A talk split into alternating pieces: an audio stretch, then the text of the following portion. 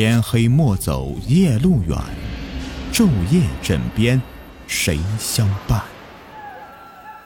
欢迎收听民间鬼故事。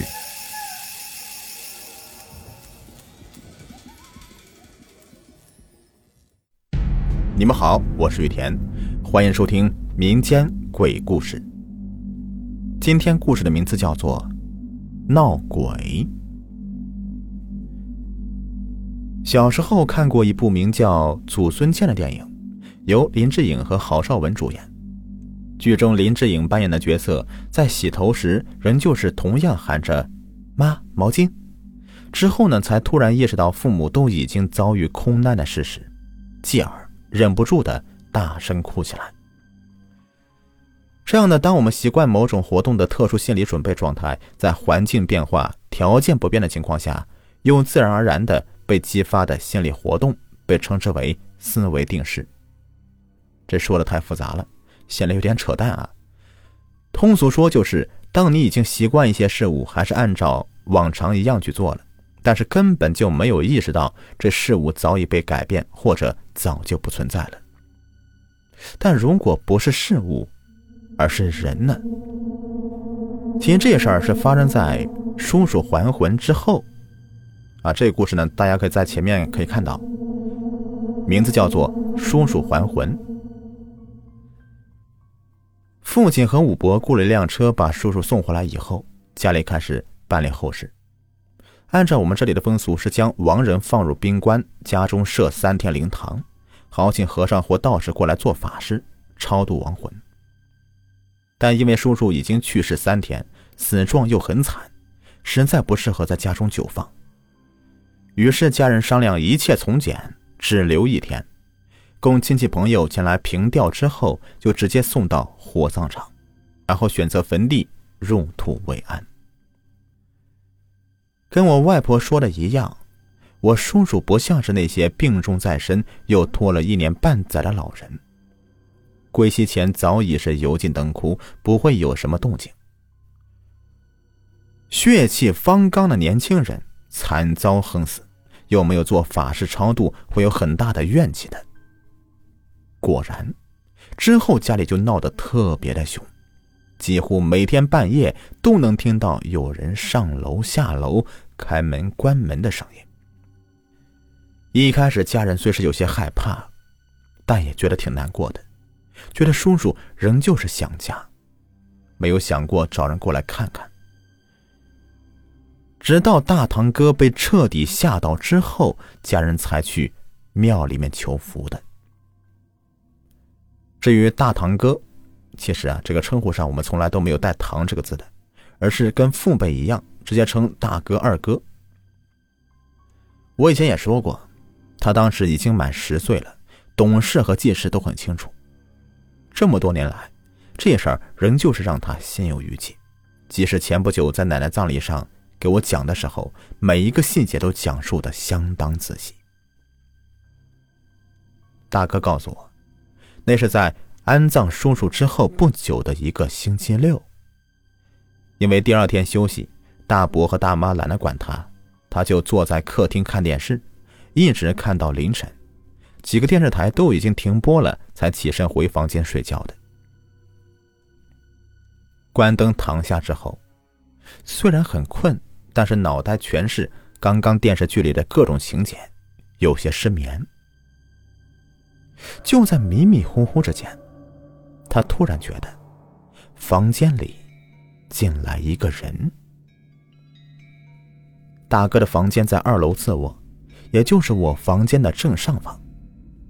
当时后面院子的三棵柚子树已经是枝繁叶茂，始终将他窗户遮的是比较严实。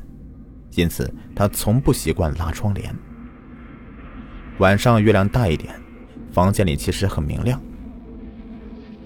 起初他以为是大妈进来给他盖被子，突然有了恶作剧的性质，就想趁着大妈走到眼前时一下坐起来吓她，假装自己梦游。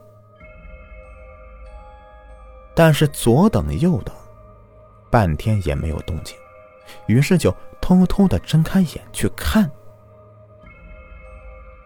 窗子旁边的椅子上坐着一个人，面对窗外，就那么的静静的坐着。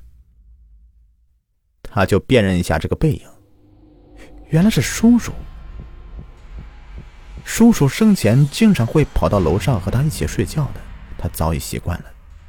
就这样的习惯，让大哥当时压根就没有意识到叔叔已经不在了，还一边想着“好，叔叔上来了”，一边闭上眼睛继续的佯装熟睡，准备接着实施恶作剧。但是就在他再次闭上眼睛时，突然反应过来这个可怕的事实。只觉得脑袋里面一道闪电一炸，瞬间清醒，差点一嗓子叫出声来。可惜最后他还是没有胆子喊出来，只能把头紧紧的捂在被子里，浑身发抖，身上冷汗一层又一层的，脑袋里更是各种问题乱成一团。叔叔不是死了吗？现在这房间里的是谁呀？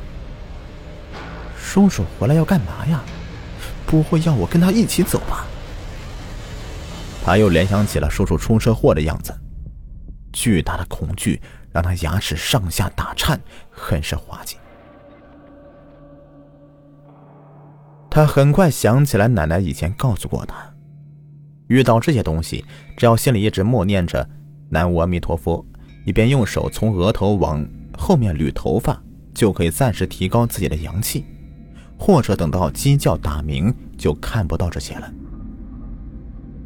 于是，他开始计算时间。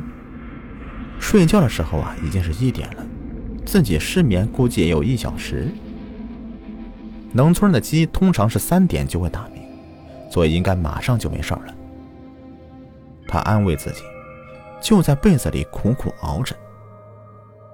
大哥说，他从来没有觉得时间有这么漫长。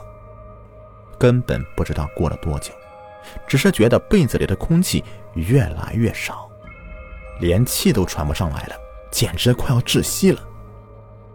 终于，他实在是忍不住了，暗想：就算是鬼，那也是我叔叔啊，总不至于将我给害死。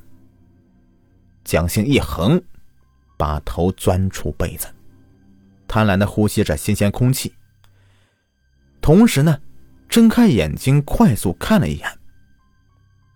果然，椅子上面已经没有人了。长时间的紧张和恐惧突然一下子放松了，只觉得头晕目眩的，全身瘫软。刚想舒展一下发麻的身体，结果像是摸着电门一样，全身又麻了一遍。自己身旁躺着个人呢，他僵硬的扭过脖子。明亮的月光下是一清二楚，叔叔就躺在自己身边。虽然没有全身血污，但脸上巨大伤口和缺掉的半个后脑勺，让他吓得是魂飞魄散，呆若木鸡。叔叔仿佛知道他在看，竟然缓缓的转过头来，整张脸快要和大哥贴在一起了。叔叔就慢慢的睁开眼睛，死死盯着他看。嘴角是微微抽动着，开始说话，语气没有丝毫的情感，一字一句：“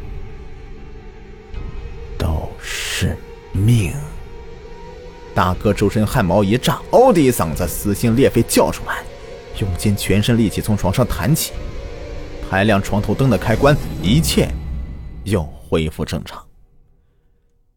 直到大妈大伯惊慌失措的闯进来时。他仍旧是瘫软在床上，大哭不止。第二天，家人就赶紧去庙里求福，给我们几个小孩子一人求了一场，用红布包着，随身携带。我只记得方寸大小，这不精致也不好看。小时候很排斥贴身带这个，但是我真不记得这东西什么时候不见了。在不知情的我看来，这东西是在我记事前突然出现，又在我懂事起。悄悄消失的，但好在，至此以后家里再没有出现过叔叔的鬼魂了。妈妈告诉我，其实她后来偷偷找过城里一位会过阴的老婆婆，说真的很神奇。那婆婆一瞬间变成叔叔的声音，像生前一样叫她，还问了家人情况，说她很想妈妈，叫家人一定要照顾好。自己在下面当兵呢，一切都好。当兵这事儿，我当时差点笑出来，有点不会相信这个阴间会有军队，但是隐隐约约的又希望自己能够相信，因为若真如此，叔叔一定过得还不错。好了，故事一播完，感谢收听，喜欢我讲故事，别忘了订阅、收藏和关注我，我们下期再见，拜拜。